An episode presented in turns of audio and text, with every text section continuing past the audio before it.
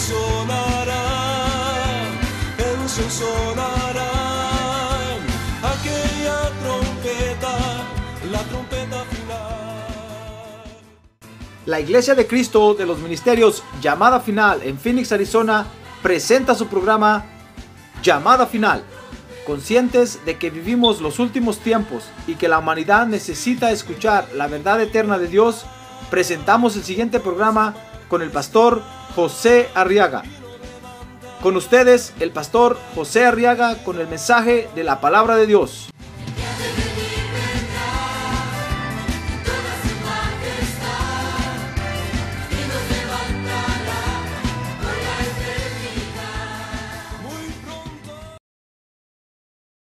en segunda de Pedro, capítulo número 1. Vamos a leer los versos del 1 al 3. Y quiero que estudie conmigo ahora la palabra de Dios ahí, hermano. Dice entonces, segunda de Pedro, capítulo 1, verso 1. Simón Pedro, siervo y apóstol de Jesucristo. A los que han recibido una fe como la nuestra mediante la justicia de nuestro Dios y Salvador Jesucristo. Gracia y paso sean multiplicadas, verso 2, en el conocimiento de Dios y de Jesús nuestro Señor. Pues su divino poder, dice el verso 3, nos ha concedido todo cuanto concierne a la vida y a la piedad Mediante, ¿mediante qué lee usted ahí? ¿Mediante qué? A ver, más recio. Eh, me- ¿Mediante qué? Verdadero conocimiento. Ah, mire. Eso quiere decir que hay un falso conocimiento entonces. Mediante el verdadero conocimiento de aquel que nos llamó por su gloria y excelencia. Amén. A ver, oremos. Tome su lugar, por favor. Muy bien, y quiero que vea conmigo ahora cómo la iglesia, fíjese, la iglesia de Cristo tiene la gran función de congregar a todos, dice el apóstol Pedro ahí, a todos los que tienen el verdadero conocimiento, escuche aquí, a todos los que tienen el verdadero conocimiento de Cristo. Mire lo que hace la iglesia, hermano. Muchos creen que la iglesia, la iglesia está de más, que no tiene ninguna función, que no sirve de nada. Muchos dicen, no, esos pastores son unos vividores, ladrones, mujeriegos, borrachos, parranderos y jugadores. Son unos Juanes charrasqueados. Porque creen que la iglesia no tiene ninguna función en la tierra. Otros creen que la iglesia solo debe de ir por el mundo predicando el evangelio. No, la iglesia tiene una función, dice el apóstol Pedro aquí, de congregar a todos los que tienen el verdadero conocimiento de Cristo. Es decir, fíjese que la iglesia se convierte, hermano, en, en la universidad a donde vienen todos los que tienen el verdadero conocimiento de Cristo para aprender más, para ser entrenados en ese conocimiento que Dios les dio. Amén. Mire la función que tiene la iglesia. Si no, si no existiera la iglesia, ¿a dónde iríamos, hermano?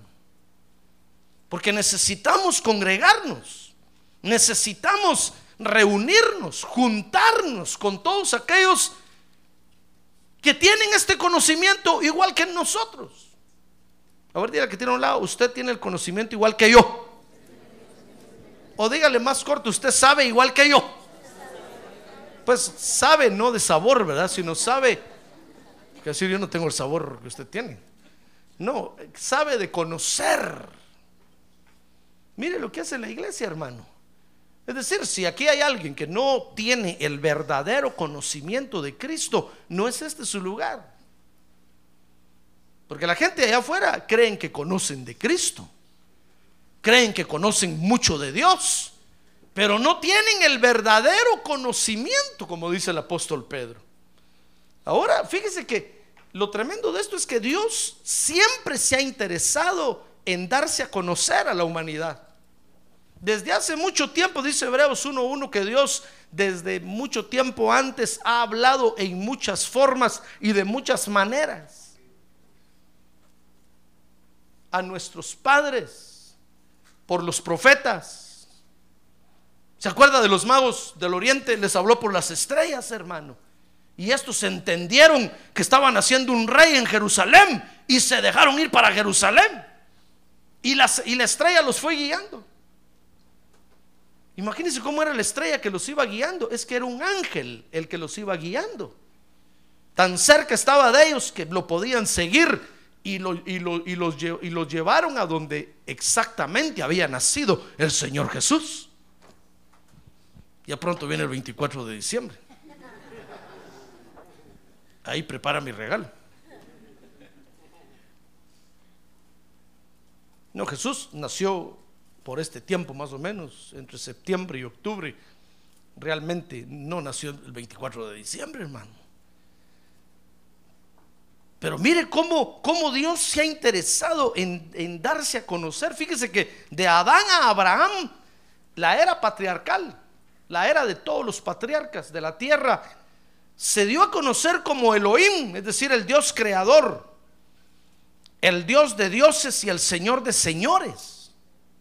Se dio a conocer luego como el Shaddai, como el Elión, que es el Dios altísimo, como el Olam, que es el Dios eterno, como el Roy, que es el Dios que ve. Mire, los patriarcas eh, conocieron a Dios. Dios se les manifestó de esa manera. Luego de Abraham a Jesús, que fue la era de Israel, Dios se dio a conocer como Jehová, con ocho nombres. Jehová Nisi, Jehová Shalom, Jehová Shama, Jehová Jireh, Jehová Sidkenu, Jehová Sabaoth, Jehová Makadeshem y Jehová Raj, que es Jehová es mi pastor. Mire, mire, Dios siempre ha estado interesado en darse a conocer a los hombres. Y de Jesús a nuestro tiempo, fíjese, dice la Biblia que Dios se dio a conocer como el Teos, como el Kyrios, como el Déspotes. Y por último, dice Efesios 1:2, se dio a conocer como el Padre celestial, como el Padre de los espíritus. Ah, gloria a Dios, como el Padre de las misericordias. Ah, gloria a Dios. Mire, todo hombre, todo hombre ha oído de Dios, hermano. Ha oído del único Dios verdadero. Nadie puede decir que no ha oído. Si hay ateos, es porque han oído que hay un Dios verdadero. Y dicen que no creen en Él. Todo hombre ha oído que hay un Dios verdadero. Lo único es que dice Romanos 1.21 que no le han honrado como a Dios. Lea conmigo Romanos 1.21. Dice, pues aunque conocían a Dios, no le honraron como a Dios, ni le dieron gracias, sino que se hicieron vanos en sus razonamientos y su necio corazón fue qué? Ah, no, recio, ¿fue qué? Dígalo sin miedo, ¿fue qué? Ya no hay ninguno de esos aquí, dígalo más recio, ¿fue qué? Entenebrecido. Mire qué cosa horrible. Todos los hombres han conocido de Dios. Lo que pasa es que nunca le honraron como a Dios. Dice ahí Romanos capítulo 1 que prefirieron honrarse unos a otros, prefirieron honrar a los animales, a las bestias del campo, que a Dios. Entonces cuando Dios los vio así, dice que Dios los entregó a una mente reprobada. Y los hizo y, comenzaron a comportarse como animales. Los hombres, hermano. Mire de dónde nos sacó el Señor. Oye la profecía hoy, ¿verdad? Recuérdese por un momento, decía la profecía, de dónde lo sacó el Señor, hermano. De un mundo animal. De un mundo despiadado. Ahí estábamos usted y yo, viviendo como animales. Pero un día Cristo nos encontró y nos hizo seres humanos. Y nos hizo hijos de Dios. Ah, gloria a Dios. Démosle un buen aplauso al Señor. Gloria a Dios. Gloria a Dios. Ahora, entonces existe el verdadero conocimiento de Dios, porque fíjese que los hombres con esa mente reprobada, hermano, comenzaron a hacer un conocimiento de Dios y comenzaron a enseñarle a otros hombres acerca de Dios. Y nunca quisieron conocer a Dios. Siempre negaron el verdadero conocimiento de Dios. Pero existe el verdadero conocimiento de Dios. Dice, dice Juan capítulo 17, verso 1, el, se- que, que el Señor Jesús habló del verdadero conocimiento de Dios. Dice San Juan capítulo 17, verso 1, estas cosas habló Jesús y alzando los ojos al cielo dijo, Padre, la hora ha llegado. Glorifica a tu Hijo para que el Hijo te glorifique a ti. Por cuanto le diste autoridad sobre todo ser humano para que dé vida eterna a todos los que tú le has dado. Entonces dice el verso 3, y esta es la vida eterna. Oiga, este es el verdadero conocimiento de Dios. Que te conozcan a ti, el único Dios verdadero, y a Jesucristo, a quien has enviado. Entonces existe el verdadero conocimiento de Dios, hermano. ¿Cuál es? Pues es conocer al, al único Dios verdadero que hay a través de Jesucristo. Ese es el verdadero conocimiento de Dios. Entonces aquí nos congregamos todos los que tenemos ese conocimiento, hermano. Todos los que hemos llegado a conocer al único Dios verdadero a través de Jesucristo. Si usted viene a- la iglesia y, y está conociendo a Dios a través de, de, eh, de la serpiente, no es este su lugar. Si usted está conociendo a Dios a través de San Martín de Porres, no es este su lugar. Si usted está conociendo a Dios a través de, de, ¿de quién le dijera yo? No es este su lugar. Aquí únicamente estamos los que hemos conocido al Dios verdadero a través del Señor Jesucristo. Ah, gloria a Dios, hermano, gloria a Dios. Gloria a Dios. Si usted, si usted está conociendo a Dios a través de Buda, no es este su lugar. Porque hay quienes dicen que conocen a Dios a través de Buda, a través de Mahoma, a través de las bombas. Hágase bombero. No es este su lugar. Aquí únicamente nos, nos reunimos los que tenemos el verdadero conocimiento de Dios. Los que hemos conocido al Dios verdadero a través del Señor Jesucristo. Mire cuánta gente hoy hay, hermano, en la tierra que dice que conoce a Dios a través de otras cosas. A través del espiritismo, a través de la brujería. No es este su lugar. Hay quienes se congregan en ese conocimiento. Allá se tiene que ir usted. Pero si usted ha conocido al único Dios verdadero a través de Jesucristo, este es su lugar. Porque aquí estamos los que tenemos el verdadero conocimiento de Dios. A ver, diga, gloria a Dios. Gloria a Dios, hermano. Entonces la iglesia de Cristo reúne a todos los que tenemos es ese verdadero conocimiento, dice el apóstol Pedro. No otro conocimiento, no no otra forma de conocer a Dios. Hay quienes dicen que conocen a Dios a través de las estrellas. Dice Hebreos 1.1 que Dios habló antes de muchas formas y de muchas maneras, hermano. Pero hoy, dice ahí, únicamente nos habla a través de su Hijo unigénito, de Jesucristo. No hay otra forma. Ese es el verdadero conocimiento de Dios. Por eso siéntase dichoso si usted ha conocido a Dios a través de Jesucristo. Amén. A ver, dígale que tiene un lado, siéntase dichoso. Dicho sea de paso, despierte, dígale. No se duerma. Y ahorita va a terminar el pastor, dígale, cinco minutos más. El pastor solo predica diez minutos, dígale. Diez por diez. Por diez. Muy bien. Entonces la iglesia reúne a, esos que tienen ese verdadero conocimiento. Entonces vea conmigo ahí en segunda de Pedro capítulo 1. Estudiemos ahí, hermano. Verso 1.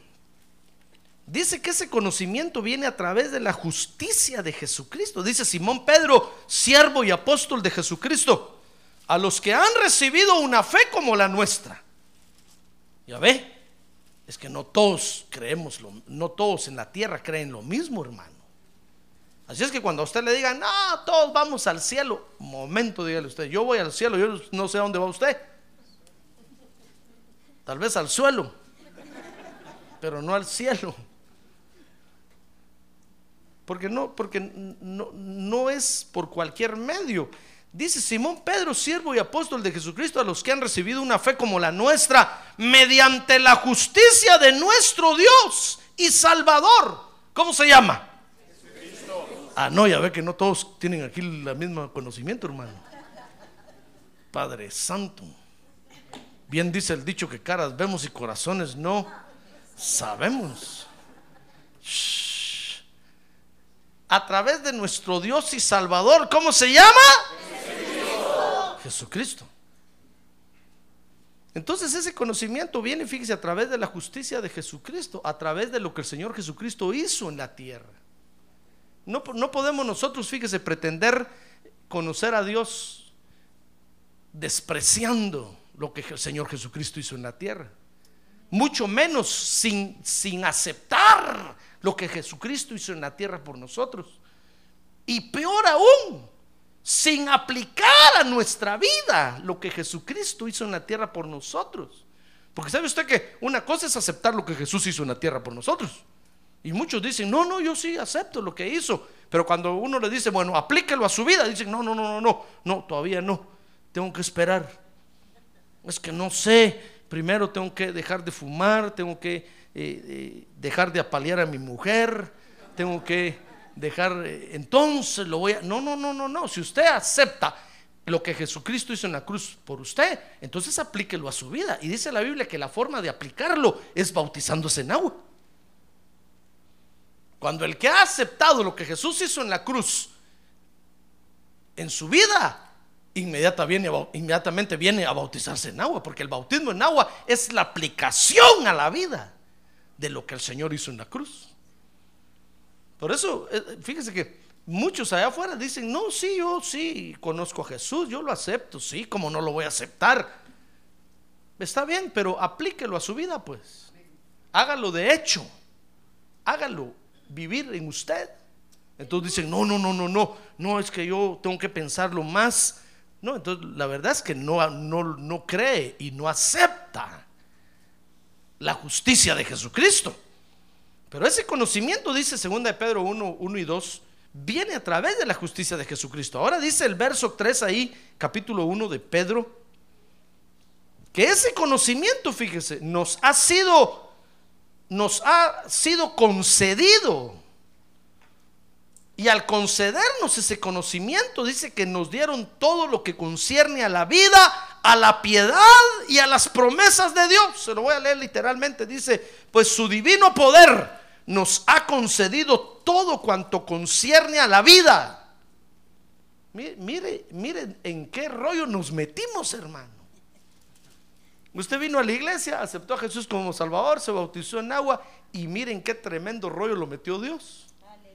Le concedió todos los misterios y secretos de la vida. a tal grado que a, quien usted quiere le da vida y a quien usted quiere le quita la vida. ¿Qué le parece?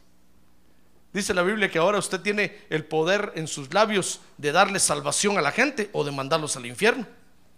Si usted le testifica de Cristo, en el momento que le testifica de Cristo, si la persona acepta a Jesucristo, se salva. Si no, si no lo acepta, se condena.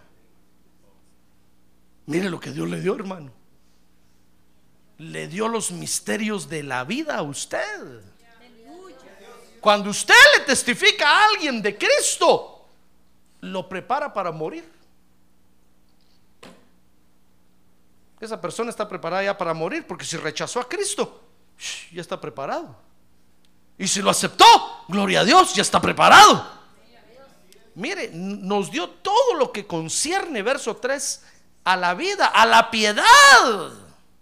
Y entonces dice, mediante el verdadero conocimiento. Está leyendo conmigo el verso 3, ¿verdad? El verdadero conocimiento de aquel que nos llamó por su gracia y excelencia. Entonces dice el verso 4, por medio de las cuales nos ha concedido sus preciosas y maravillosas promesas, a fin de que por ellas lleguéis a ser partícipes de la naturaleza divina. Mire, miren el, en el tremendo asunto en que nos metió Dios, hermano. Dios se comprometió con usted hacerlo a, la imagen de su hijo unigénito. ¿Qué le parece? ¿En qué lío se metió Dios? No, no va a decir, pastores, que Dios no, no conocía quién era yo. Claro que lo conocía. No, si Dios se comprometió es porque puede, puede. Sí, se puede. Si no, Dios hubiera dicho, mire, con los que Dios no puede, Dios ni los trae a la iglesia, hermano. Hay una, hay, un, hay una raza en la tierra a las que Dios ni, ni, ni, ni los quiere ver en la iglesia. Y si hay alguno en la iglesia, lo va a echar.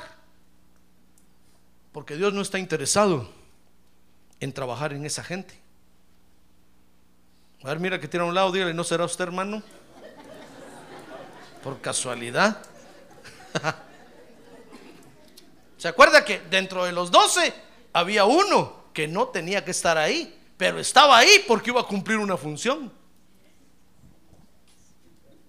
Pero la cumplió y lo echaron. Pero no tenía que estar ahí.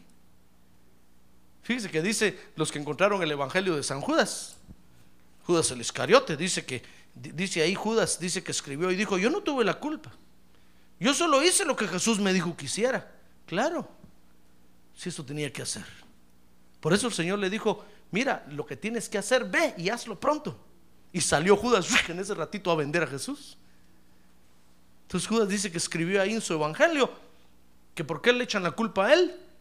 Si él no fue ningún traidor, él lo único que hizo fue hacer lo que Jesús le dijo que hiciera. Sí, es que es que hay gente en la tierra, fíjese hermano, que vino solo para hacer maldades. Fíjese que hay gente en la tierra a las que ni le tenemos que hablar del Evangelio, hermano. Dios no está interesado que sepan. Porque son instrumentos del diablo. Dice la Biblia que son un linaje del diablo. Y Dios no está interesado en salvarlos. Porque vinieron a la tierra como Judas a hacer un trabajo, una función. Y eso tienen que hacer y se van a ir al infierno. Por eso antes de hablarle a alguien del Evangelio, órele a Dios, dígale, Señor, ¿será que le hablo a este pelón que está aquí a un lado? ¿O no? Si el Espíritu Santo le dice, yes, háblale, entonces háblele usted. Ahora si el Espíritu Santo le dice, no, no, no, aléjate de ahí, ni le hables, ni lo mires. Tápese los ojos y salga corriendo, hermano. Porque hay, hay un linaje en la tierra el Señor Jesús lo enseñó, hermano. No es invención mía. A las que no hay que hablarle. Mire, mire el poder que Dios nos dio. ¿Se da cuenta?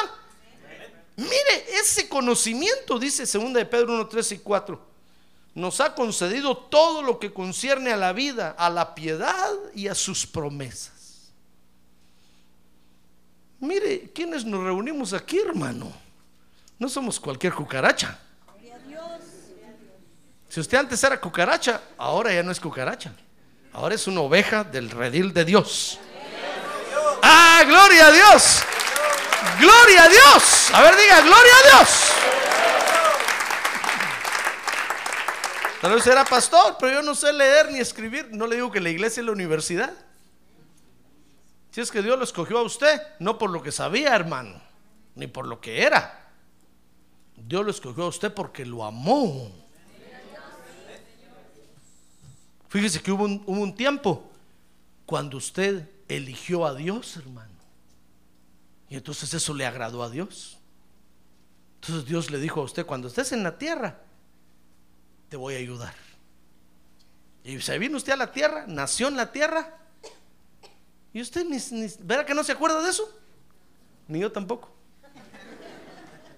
Pero la Biblia dice, hermano, que en nuestra preexistencia Dios nos puso a escoger y nos decidimos por Él.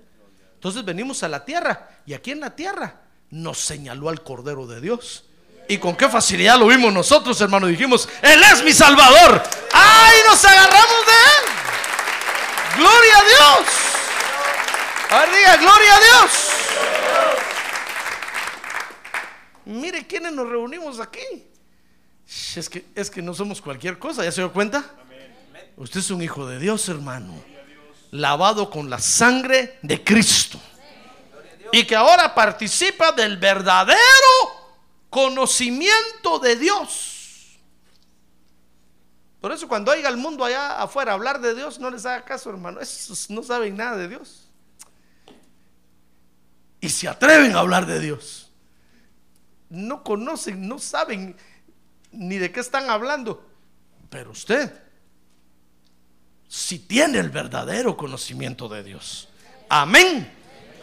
Ahora, a estos que reúne la iglesia de Cristo, entonces, fíjese hermano, dice segunda de Pedro 1:8, los que nos reunimos aquí en la iglesia con este verdadero conocimiento, dice segunda de Pedro 1:8, dice, pues estas virtudes al estar en vosotros y al abundar, no os dejarán ociosos ni estériles en el verdadero conocimiento de nuestro Señor Jesucristo. Ah, hermano, es que fíjese que este verdadero conocimiento, si es que usted tiene el verdadero conocimiento, tiene que producir frutos en usted. Por eso es que a los hijos de Dios se les conoce por los frutos que dan, hermano. El verdadero conocimiento de Dios produce frutos en nosotros. No podemos, dice ahí el apóstol Pedro, estar estériles, sin fructificar. Es decir, cualquiera que dice que conoce a Dios, tiene que producir los frutos que son, que son de Dios y que son para Dios. Dice que Albert Einstein cuando vio el universo y empezó a estudiar todo el universo, dice que un día dijo, definitivamente esto lo tuvo que haber creado un Dios. Esto no es producto de la casualidad. Tan ordenado, tan sistemáticamente bien hecho, tan metódicamente que camina. Esto lo tuvo que haber hecho un Dios. Mire, estaba conociendo a Dios a través de las estrellas, ¿se dio cuenta? Pero no era ese el camino. Entonces dice que dijo, pero que ese Dios grande haya tenido un hijo y que haya venido a la tierra, eso sí no lo creo, dijo. Y se murió. ¿A dónde cree usted que se fue? Hermano, si, si está conociendo a Dios a través de las estrellas, no ese es el camino. Jesucristo dijo, yo soy el camino. Por eso, mire, aunque usted y yo no sepamos nada, de la- aunque no sepamos ni dónde está la luna, hermano, ¿qué importa? Usted sabe dónde está Jesucristo. Eso es lo más importante. ¡Ah, gloria a Dios! ¡Gloria a Dios! Por eso la gente afuera se burla de nosotros. Dice, no, es que en la iglesia solo gente ignorante, hay solo... Pues es que no nos interesa conocer nada, hermano. Lo que nos interesa conocer es dónde está Jesucristo. A Él queremos servirle. A Él queremos adorarlo únicamente. ¡Ah, gloria a Dios! Porque a través de Él se llega al Padre. No hay otra forma de conocer al, al Dios verdadero. El verdadero conocimiento de Dios viene a través de la justicia de Jesucristo. Usted afuera, en el mundo, va a encontrar, yo sé que usted no sabe nada de afuera, déjeme decirle. Allá afuera en el mundo va a encontrar un montón de gente que, que dice que conoce a Dios por muchos medios, hermano. Ese no es el verdadero conocimiento de Dios. ¿Acaso no cree usted que Albert Einstein conoció a Dios a través de las estrellas, viendo el universo? Conociendo la física de todo el universo, cómo se movía y cómo evolucionaba. Hermano, claro. Él mismo lo dijo, esto lo tuvo que haber hecho un Dios. Además de que era judío. ¿Usted cree que un médico no puede conocer a Dios a través del cuerpo humano, viendo la maravilla del cuerpo humano? Claro. Algún médico va a decir, qué tremendo el cuerpo humano. Esta es una maquinaria completa. Ya ve que nos enseñan que hasta hay que darle mantenimiento.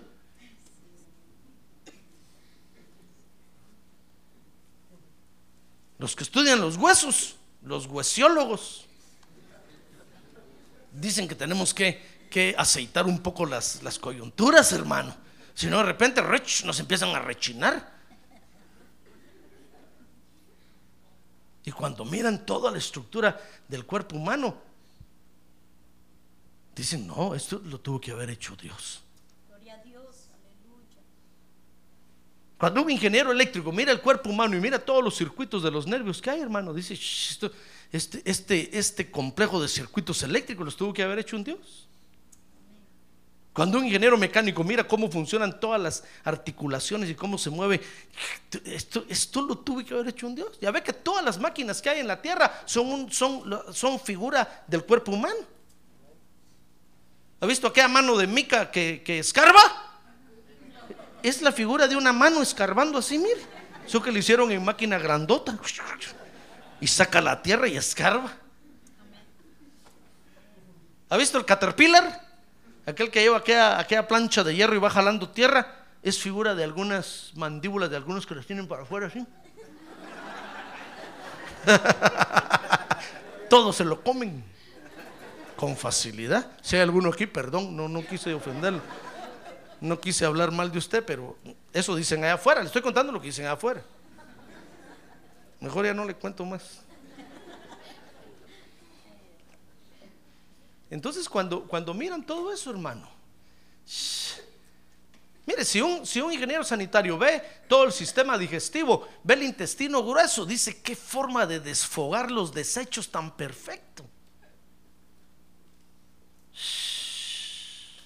Eso lo tuvo que haber hecho un Dios. Mire, es- esa gente conoce a Dios por otras formas, pero van por el camino equivocado.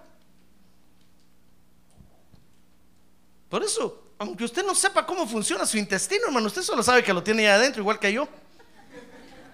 Cuando usted se come un taco, usted se imagina que el taco va a, a dar saber a dónde. Aquí le queda, mire, atravesado el taco.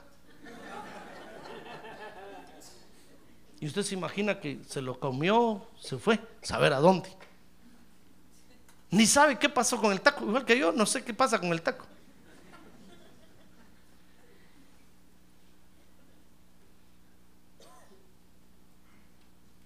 Pero ¿qué más da, hermano? Lo importante es que nos comemos el taco.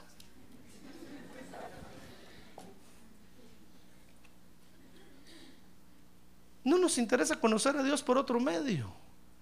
Bueno, si usted puede estudiar, estudie. Si usted puede prepararse, prepárese. Si usted puede investigar, investigue, etcétera, etcétera.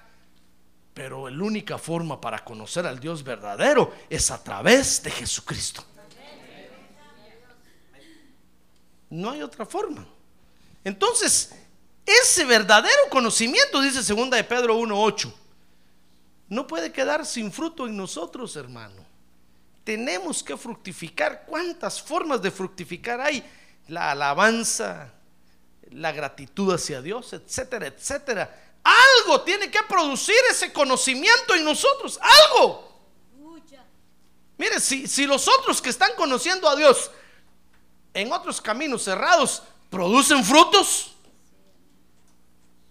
Mire, eh, eh, Albert Einstein, ¿sabe usted que inventó o hizo la teoría de la relatividad? Y desde entonces se desató un avance científico en todo el mundo terrible. Mire qué frutos produjo. Y usted y yo que tenemos el verdadero conocimiento, cuanto más tenemos que fructificar, hermano. Entonces, a nosotros los que tenemos ese verdadero conocimiento y nos reunimos en la iglesia de Cristo, tenemos que fructificar. Ese conocimiento no puede estar estéril en nosotros. No puede estar sin nada que hacer. tiene que producir algo. Dice segunda de Pedro 1:10 que no solo debemos de fructificar, sino que debemos de afirmarnos en ese conocimiento. Dice así que hermanos, sed, tanto más diligentes, perdón, sed tanto más diligentes para hacer firme vuestro llamado y elección de parte de Dios. Porque mientras hagáis estas cosas, nunca tropezaréis. Entonces no solo tenemos que fructificar, sino que tenemos que afirmarnos, hermano. No podemos estar jugando con el Evangelio, no podemos estar jugando con Dios.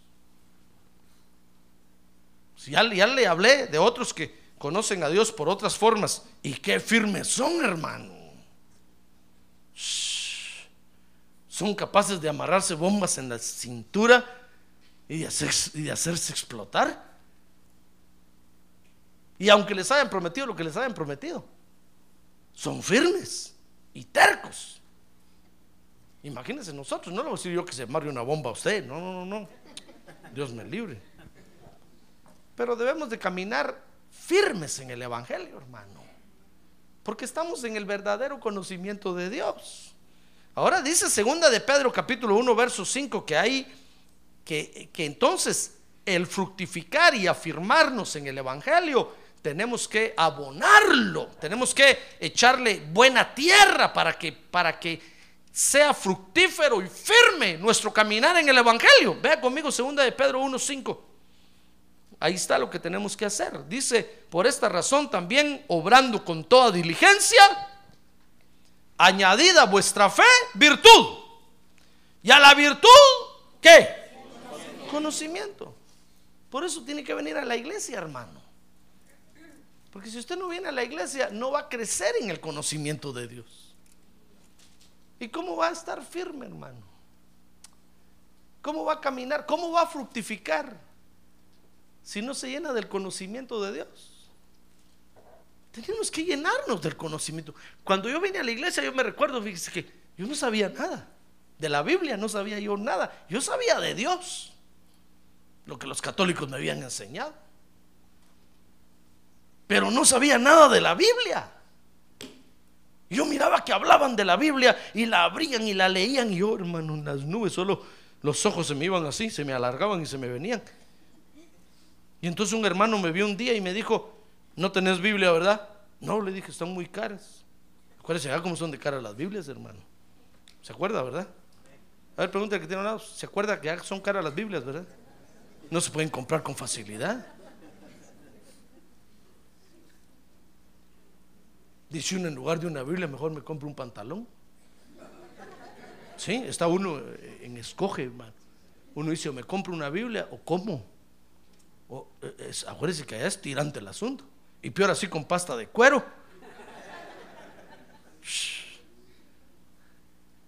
Cuesta un ojo de la cara. Entonces me dijo, no tenés Biblia. Yo te voy a comprar una. Y me compró una, hermano. Y yo la mantenía, iba a los cultos y entre la cajita llevaba mi Biblia.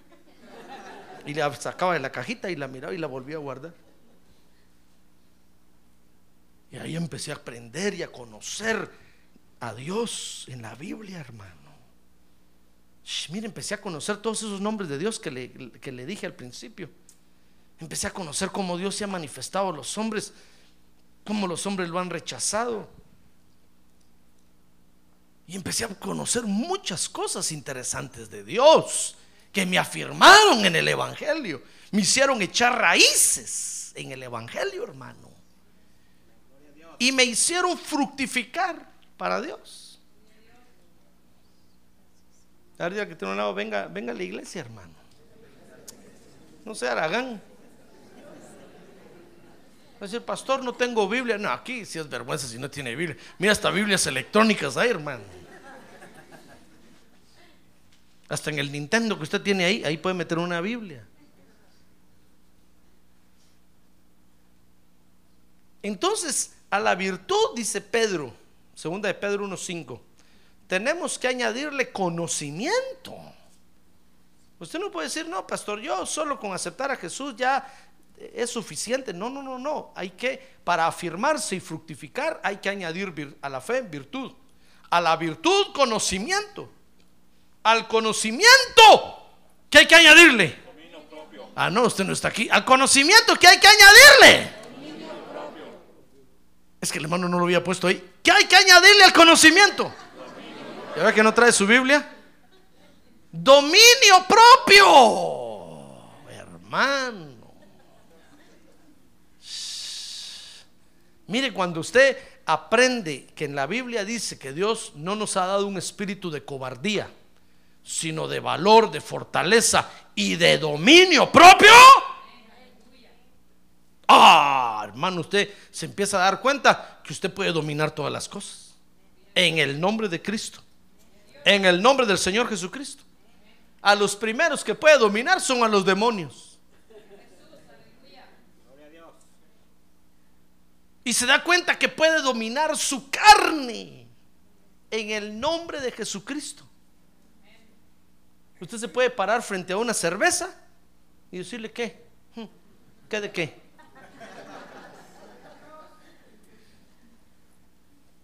Y usted antes fue. Solo míreme la mano. Bolígrafo. Y ahora mira la cerveza, mira que otros toman. Está entre ellos, hermano. Y usted dice en el nombre de Cristo, no. ¡Ah, gloria a Dios!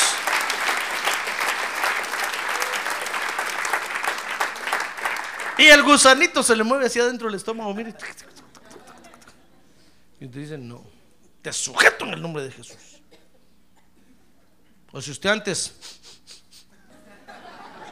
tenía catarro,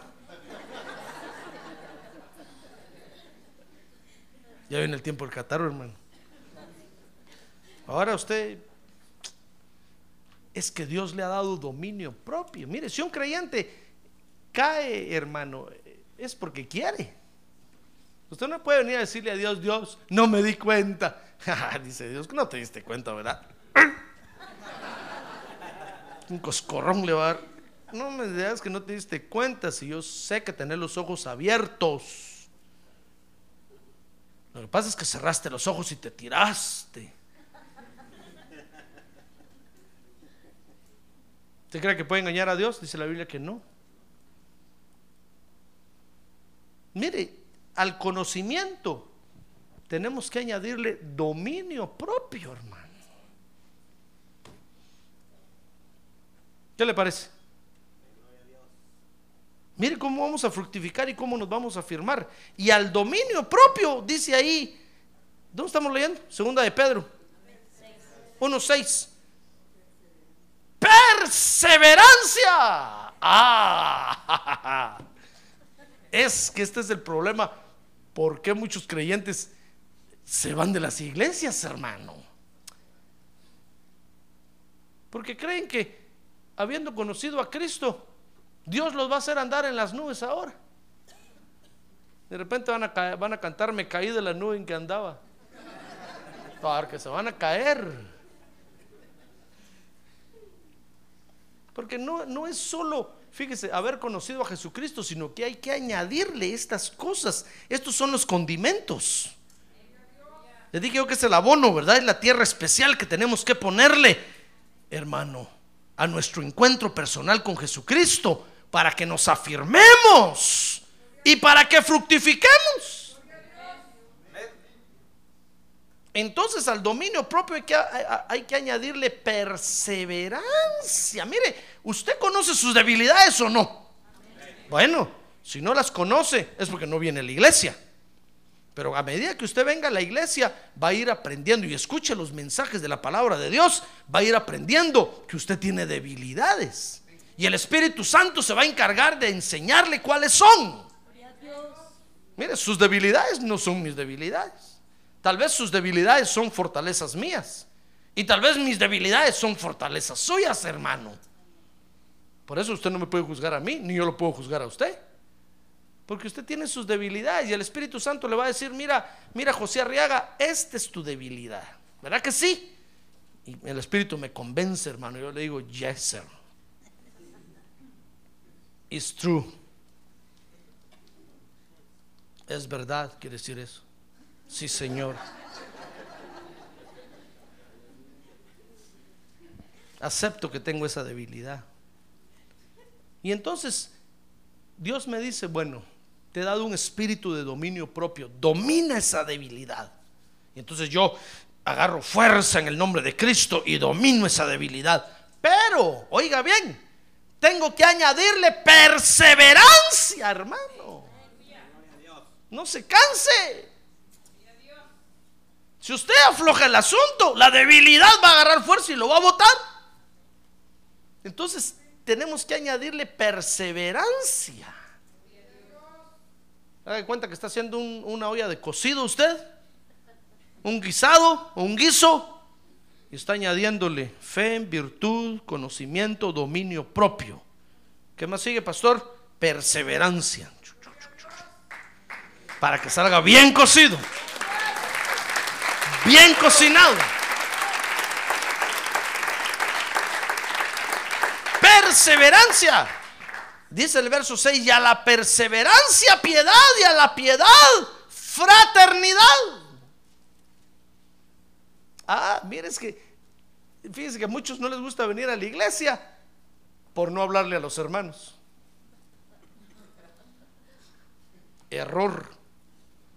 Tiene que venir para confraternizar, dice la Biblia. Tiene que venir para estar en medio de los hermanos, compartir con ellos. Mire, muchos solo termina el culto y se van corriendo, hermano. Todavía me quedo con la mano levantada yo aquí, mire. Y... Si no he terminado de predicar, y se van. Dios, cierren la puerta, hermano, que nadie salga. Me quiero despedir bien de todos. Tal vez mañana se muere, ya no lo veo. Qué esperanzas que se vaya a comer un taco ahí de los que las manas hacen después del culto, hermano. Dicho sea de paso, los invito a todos a comer después del culto, pero usted paga.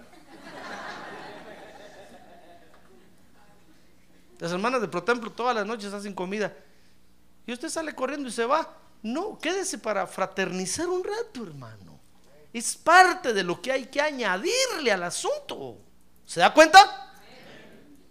Usted dirá, no, pastor, es que si me quedo, peco más. Mentira del diablo. Es que me voy a sentar a murmurar ahí. Mentira del diablo. Hay que confraternizar. Dice que hay que añadirle fraternidad. Y a la fraternidad, ¿qué hay que añadirle finalmente? ¿Qué hay que añadirle? Ah, amor. Es que ahí está el asunto, hermano. Es el último condimento que se llama amor. Y entonces mueve bien la olla usted. Ahí está usted metido adentro. Entonces sale un creyente equilibrado, firme, fructificando para Dios. ¿Se da cuenta? Mire lo que tenemos que hacer los que nos reunimos aquí en la iglesia. Tenemos que fructificar y tenemos que afirmarnos, añadiéndole estos condimentos a nuestra participación. Ahora, el problema, el problema que enfrenta el verdadero conocimiento, fíjese hermano, es el falso conocimiento. Por eso le decía yo al principio, si hay un verdadero conocimiento, quiere decir que hay un falso conocimiento. Y ese es el problema que, que enfrenta. Dice segunda de Pedro 1.12, que es por eso que la tarea de los ministros, de nosotros los ministros, fíjese, es confirmar nada más, oiga, es confirmar la verdad que ya está en cada uno de ustedes. Yo no puedo decirle a usted qué hacer aquí, hermano. Usted ya sabe qué hacer. Cuando usted viene conmigo y me dice, mire, pastor, tengo un problema, ¿qué hago? Como nochón. Usted quiere la papa pelada, ¿verdad? No, yo, yo le digo, yo no puedo decirle qué hacer. Usted tome la decisión. Usted sabe qué hacer. No, pero no sé. Bueno, oremos. Yo lo más que puedo hacer es orar por usted y que el Espíritu Santo lo guíe. La Biblia dice, si usted tiene el verdadero conocimiento, la Biblia dice que el Espíritu Santo lo va a guiar a toda verdad. Si yo le dijera aquí, levántese a las seis, lávese la cara, lávese los dientes, báñese, desayune, yo sería un, déspota, sería un capataz, un opresor, un qué, un feo. Por eso muchos se confunden porque creen que los ministros estamos en la iglesia diciéndole a la gente qué hacer, hermano. No, no, no, no. Y, y otros sacan la pistola y dicen, voy a matar al pastor. Y matan pastores, hermano. Y nosotros no tenemos la culpa. Nosotros solo le decimos a la gente, solo confirmamos la verdad que hasta en ellos. Miren, ¿cuántos esposos se enojan con los pastores? Porque creen que el esposo le está diciendo al, al- al pastor, creen que el pastor le está diciendo a la esposa, haga esto, no le hable a su marido, acuéstese en otra cama, ciérrele la puerta, envuélvase en un nylon cuando se duerma. Entonces viene el marido a buscar al pastor, pastor, es que usted le está diciendo, no, yo no diciendo nada. Yo lo único que le digo es que venga a la iglesia, que adore a Dios, que busque a Dios, es lo que le conviene. Pero entonces ella, ¿por qué hace eso? Pregúntele. Yo qué sé. Entonces usted no le ha dicho, no, hermano, yo- si quiere matar, mate la cucaracha que va corriendo ahí, a mí no. Soy inocente, no culpable. Entonces dice ahí, mire, segunda de Pedro 1:12, que nosotros los ministros, dice, por tanto, siempre estaré listo, dice el apóstol Pedro para recordaros estas cosas, aunque vosotros ya las sabéis y habéis sido confirmados en la verdad que está presente en vosotros. Es que eso es lo bonito del Evangelio, hermano. Que la revelación, fíjese, el que tiene el verdadero conocimiento de Dios, tiene la revelación en el corazón. El Señor Jesús dijo, miren, nadie les va a decir, ni les va, ni les va, no van a tener necesidad que les digan ni que les enseñen, porque el Espíritu les va a decir y les va a enseñar. Entonces, ¿para qué están los ministros? Solo para confirmar. Mire, cuando yo me acuerdo que cuando yo vi a mi pastor predicar, hermano, algo me decía aquí en el corazón, así es. Grita amén, yo decía amén. Porque el Espíritu Santo me decía adentro, así es. Eso lo que está diciendo es verdad. Esa es mi palabra, me decía Dios en el corazón. Así es. Acéptala, no te niegues. Humíate, ríndete. Yo me humillaba y me rendía. y Decía, Señor, yo, yo no conozco la Biblia ni sé nada. Lo único que sé es que es la verdad. Si alguien me hubiera dicho, pero ¿por qué usted está ahí? ¿Acaso usted ya estudió teología? ¿Acaso es doctor en, en divinidades? No, no soy nada. Lo único que sé es que algo en el corazón me dice que está en la verdad. Ah, gloria a Dios, es el Espíritu Santo de Dios.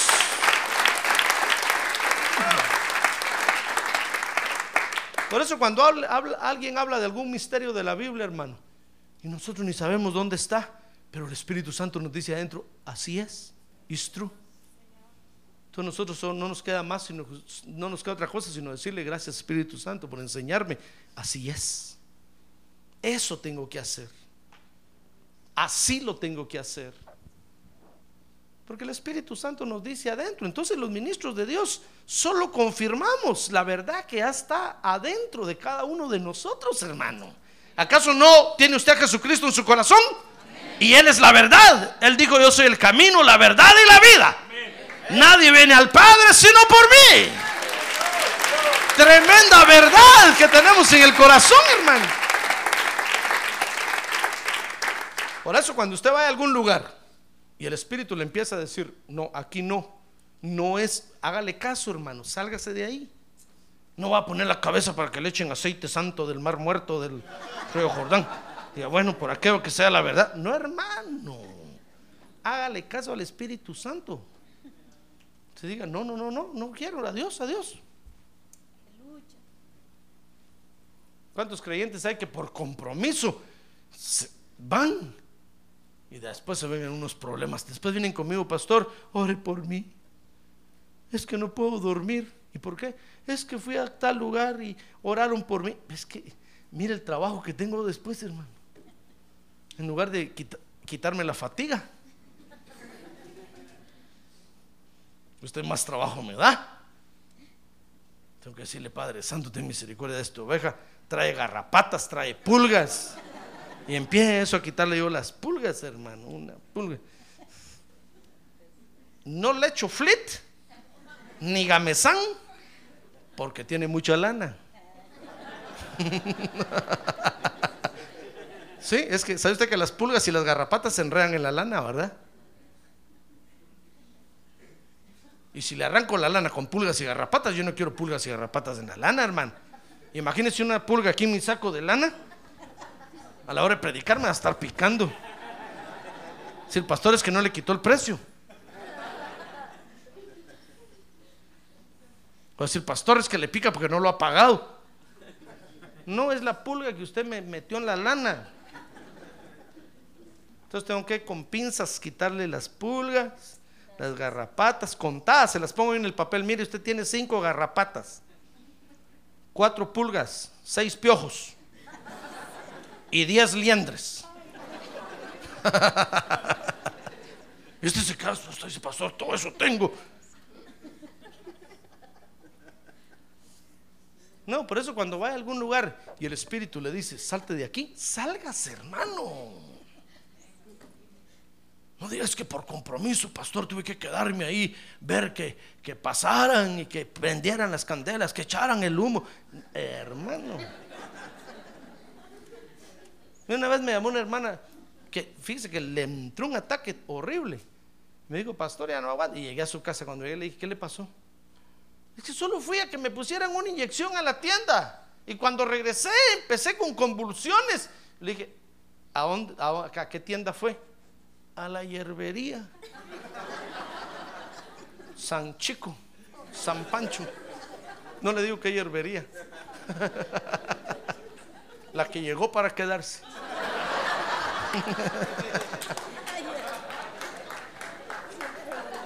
Ya le dije, ¿verdad?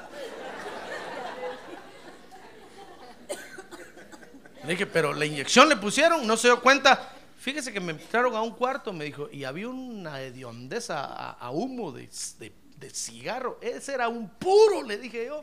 Eso le estaban fumando un puro a San Simón ahí. ¿Qué fue a hacer ahí? Sí, fíjese que yo eso pensé, pero como me iban a poner la inyección, si hubiera salido de ahí, si, yo quería salir, pero ya, ya estaba ahí. Ya le dije, vamos a orar y empezó. Ay, hermano. Ahí no saqué solo pulgas y garrapatas, sino saqué sapos, culebras y un montón de cosas horribles, hermano. Me tuve que poner mascarilla. Una hediondera horrible. Casi oxígeno necesito, hermano. ¿Ya ve? No, cuando usted vaya a algún lugar y el Espíritu Santo le dice, le diga, no, aquí esto no es, esto no es la verdad. Salten, sálgase, hermano. Sálgase. ¿Qué está haciendo ahí? Pero es que mi familia, mi- ¿qué le importa a usted? Su alma es más importante. Que usted salve su alma es más importante que cualquier cosa. Que usted aprenda, a liberarse de toda opresión es más importante. ¿Para qué va a llevar demonios a su casa? Hermano. Le conté la otra vez del trabajo que me ofrecían a mí, ¿verdad? Se lo voy a contar otra vez, hermano. Es que esa fue una experiencia tremenda para mí. Me llamó mi amigo y me dijo, mira, ¿dónde estás trabajando? Le dije, en tal lado. ¿Cuánto estás ganando? Tanto. Venite para acá, me dijo, ahorita y aquí un, necesito un así, te vamos a pagar tanto y, te, y esto, y, y mira. Yo le dije, ¿qué empresa es esa, mano? Qué bonita. Es con los mormones, me dijo. Ahorita estamos construyendo 300 templos diarios aquí en el país. Dije yo, ¿300? Cuando usted vaya, en la aldea más insignificante encuentra un templón de los mormones, hermano. Hecho de ladrillo con concreto y todo. Entonces yo le dije, ¿cómo no? Con mucho gusto. ¿Cuánto me van a pagar? Tanto y tal. Y dije, con esto y esto y el otro. Dije yo, esta es mi oportunidad para desarrollarme. Gracias, Padre Santo, lo que estaba esperando.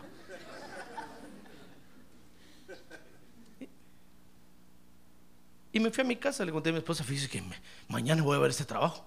Está tremendo. Me van a pagar tanto, voy a hacer esto y voy... Y esa noche Dios me dio un sueño, hermano. Soñé que yo estaba trabajando ahí.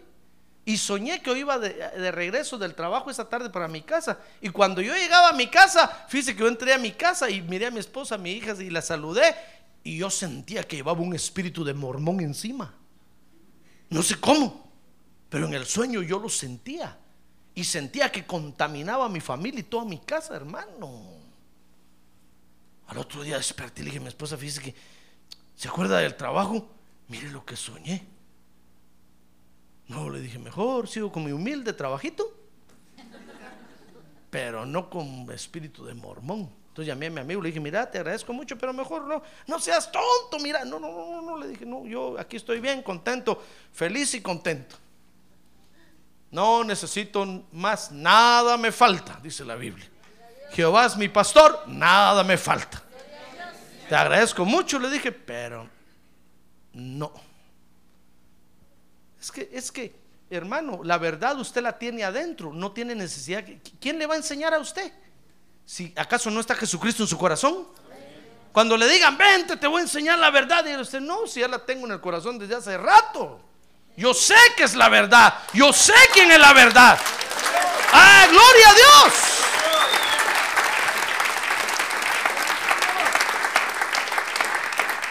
Cuando lleguen los testigos contra Jehová a tocar a su casa, dice usted, no, no, no, si yo ya tengo la verdad. No, pero es que este es el atalaya. Dice usted, ¿qué me importa? Yo ya tengo a Jesucristo en mi corazón, es suficiente para mí. Él me lleva al verdadero conocimiento de Dios. No necesito más. ¿Comprende? Entonces, ¿qué hacemos nosotros los ministros? Dice el apóstol Pedro aquí, solo confirmar la verdad que está en cada uno.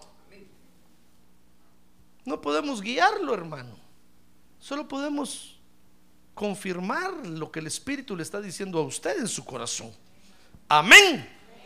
Dice segunda de Pedro 1:16 que nosotros los ministros podemos hacer eso porque tenemos la experiencia personal con Cristo, que es bíblica. Y dice segunda de Pedro 1:19 que lo podemos hacer porque nos basamos en las escrituras, no en ninguna profecía privada sino nos basamos en la palabra de Dios.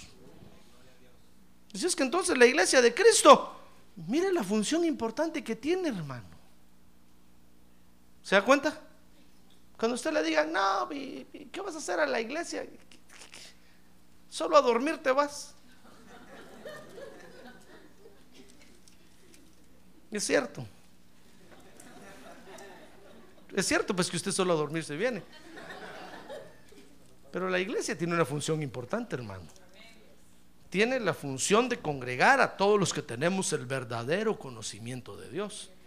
Fíjese que la verdad de Dios está en nuestro corazón, pero necesitamos que se desarrolle en nosotros, hermano. Para eso está la iglesia. Entonces usted tiene que venir a la iglesia. No es en el parque, no es en el circo, no es en la escuela, donde usted se va a desarrollar en ese conocimiento, sino en la iglesia. ¿Ya ve que no tiene otra salida? Ahorita el que tiene un lado no tiene, no tiene otra salida, hermano. No tiene alternativa, no tiene a dónde ir. Aparte los días de la semana de la church y véngase a la church. Amén. Cierre sus ojos. Por favor, cierre sus ojos ahora, hermano. Mire qué función tan importante la que tiene la iglesia. ¿Quiere usted, mejor póngase de pie y quiere levantar su mano y decirle gracias Señor por la iglesia? Ahora dígale gracias por la iglesia. Gracias porque aquí me congrego. Gracias porque aquí aprendo de ti. Gracias Señor porque aquí me afirmo en ti. Gracias porque aquí fructifico en ti. Gracias porque aquí me desarrollo en ti, Señor. Dele gracias a Dios, hermano. Dígale gracias por la iglesia, Señor.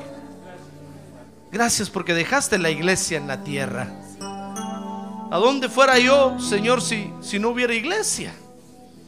¿Dónde me congregara yo si no hubiera iglesia? ¿Dónde Mire, hermano, ¿en qué lugar podría usted encontrar a otro que tiene el verdadero conocimiento de Dios que usted tiene? Si somos escasos. No porque seamos escasos, sino porque no es de todos el tener el verdadero conocimiento de Dios, hermano. Es que somos escogidos por Dios nada más. ¿Dónde me encontraría usted? ¿Dónde lo encontraría usted? Pero al estar la iglesia, con facilidad nos encontramos.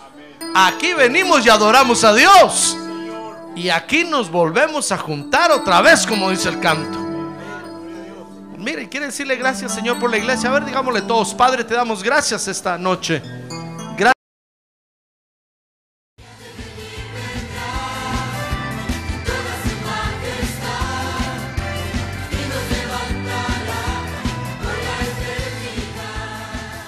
La Iglesia de Cristo de los Ministerios, llamada final en Phoenix, Arizona, cumpliendo con la comisión de Joel 2.1, presentó su programa, Llamada Final. Esperamos que nos vuelva a sintonizar la próxima semana a la misma hora por esta emisora. Los invitamos a nuestras reuniones en el 6023 Norte 71 Drive, esquina con Bethany Home Road. Para mayor información puede llamarnos al 623-934-1259 o visitarnos en la internet al www.llamadafinalphoenix.com.